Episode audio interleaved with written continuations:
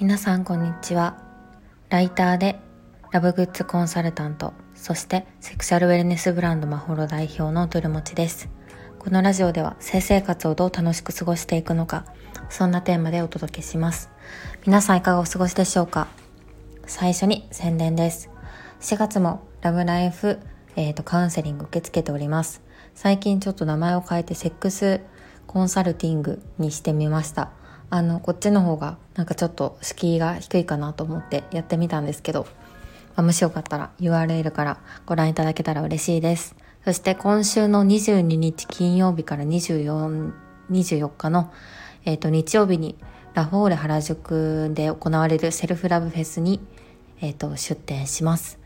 カウンセリングブースも設けていますのであの本格的にコンサル受ける前にちょっと試しにやってみたいなって方はぜひ遊びに来てください。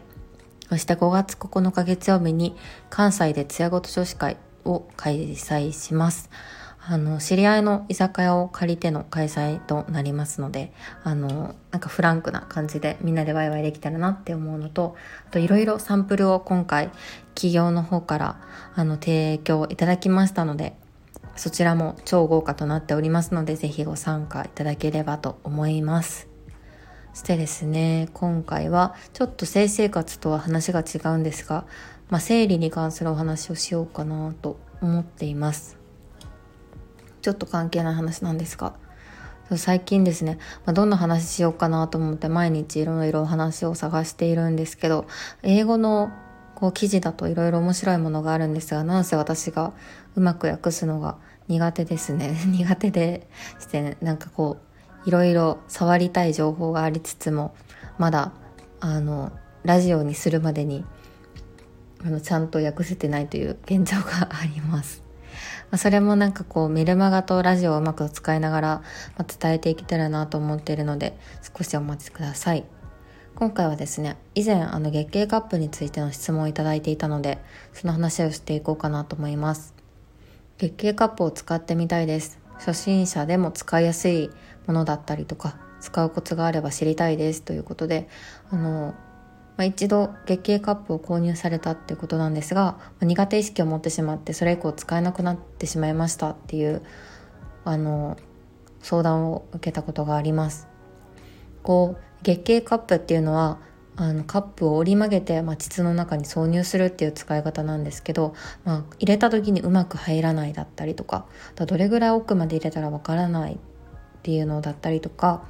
あとは取り出す時にうまく抜けないんじゃないかっていうので不安だっていう話がすごく多いです。あと取り外す時に経血をこぼすんじゃないかっていうところもよくある相談かなと思います。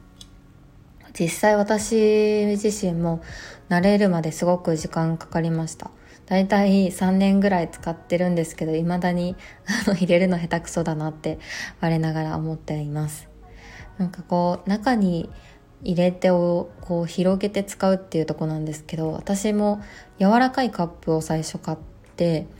ま、柔らかいからすごい折りたたみやすいし入れやすいんですけど中でうまく広がるっていうところが難しいなと思って実は硬い方が硬いあの月経カップの方が、まあ、折り曲げにくさはあるけど中に入れた時には硬い方がいいんじゃないかなと思うようになりました。折り方自体はいろんな YouTube とかで公開されているので是非なんか見ていただけたらなって思うんですがそうですね。本当に、うん、初心者ほど実は硬い月経カップの方が使いやすいんじゃないかなとも思ったりしました。でもやっぱりこう最初初めて入れる方は抵抗があるかもしれないのでなんか折り曲げやすくて柔らかい素材の方が恐怖感を薄れるかなっていうとこもあるので本当に一長一短かなって思っています。あとは、まあ、最近聞いて面白かったのはその、まあ、自分がその膣圧が強いからこそ柔らかいカップルカップルじゃないですね。カップを押しつぶしてしまったので固めのカップに変えたらあの自分の膣圧に合ったこうものとしてすごいフィットしたっていう風に言ってました。なかなかそこの膣圧を測るなんか自分の膣圧が強い弱いからこの月経カップが合う合わないってなかなか判断するにはちょっとあの長い時間試してみることとか、まあ、いろんなタイプのカップを試すっていう前提があるんじゃあるんですけどまあそれぐらい試行錯誤した上で自分に合ったカップが見つけれたらあの、まあ、超最高だよねっていうふうには思っています。あとはあの月経カップ本当にどこまで入れたらいいかわからないって方もすごい多いですよね。なんか本当に奥に入れすぎたら抜けないんじゃないかってとこもあるんですけど、あの、私個人としては、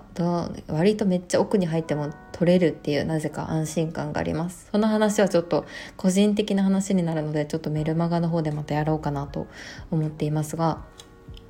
まあなかなか抜けないということはないかなと思っておりますがとりあえず落ち着いて取り出すことが大切です。ゆっくり息を吸って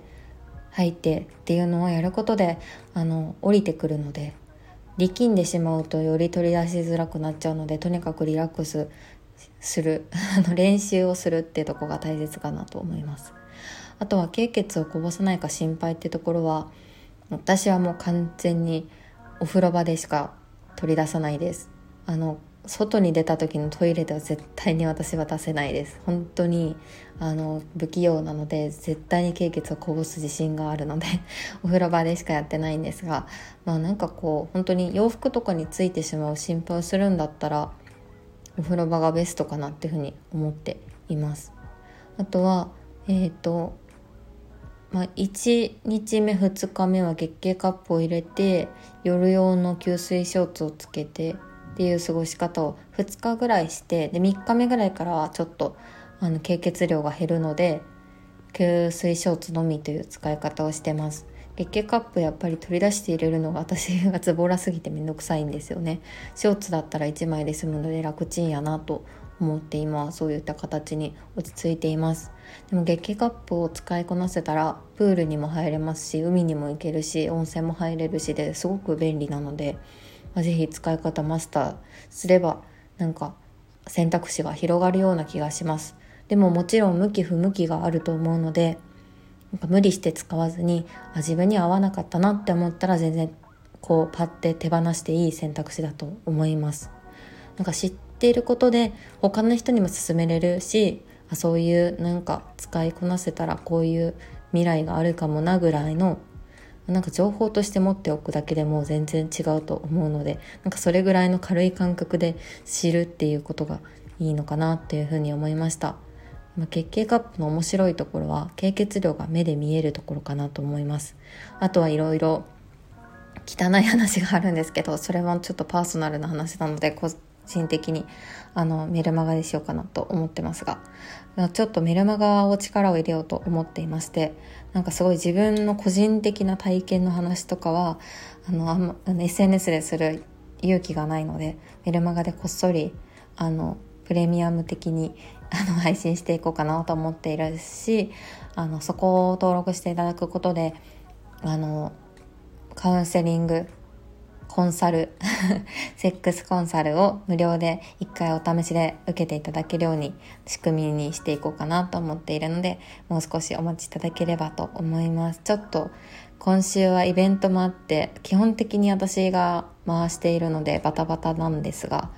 申し訳ないです。頑張ります。では、えーと、と今回も聞いていただいてありがとうございました。また明日。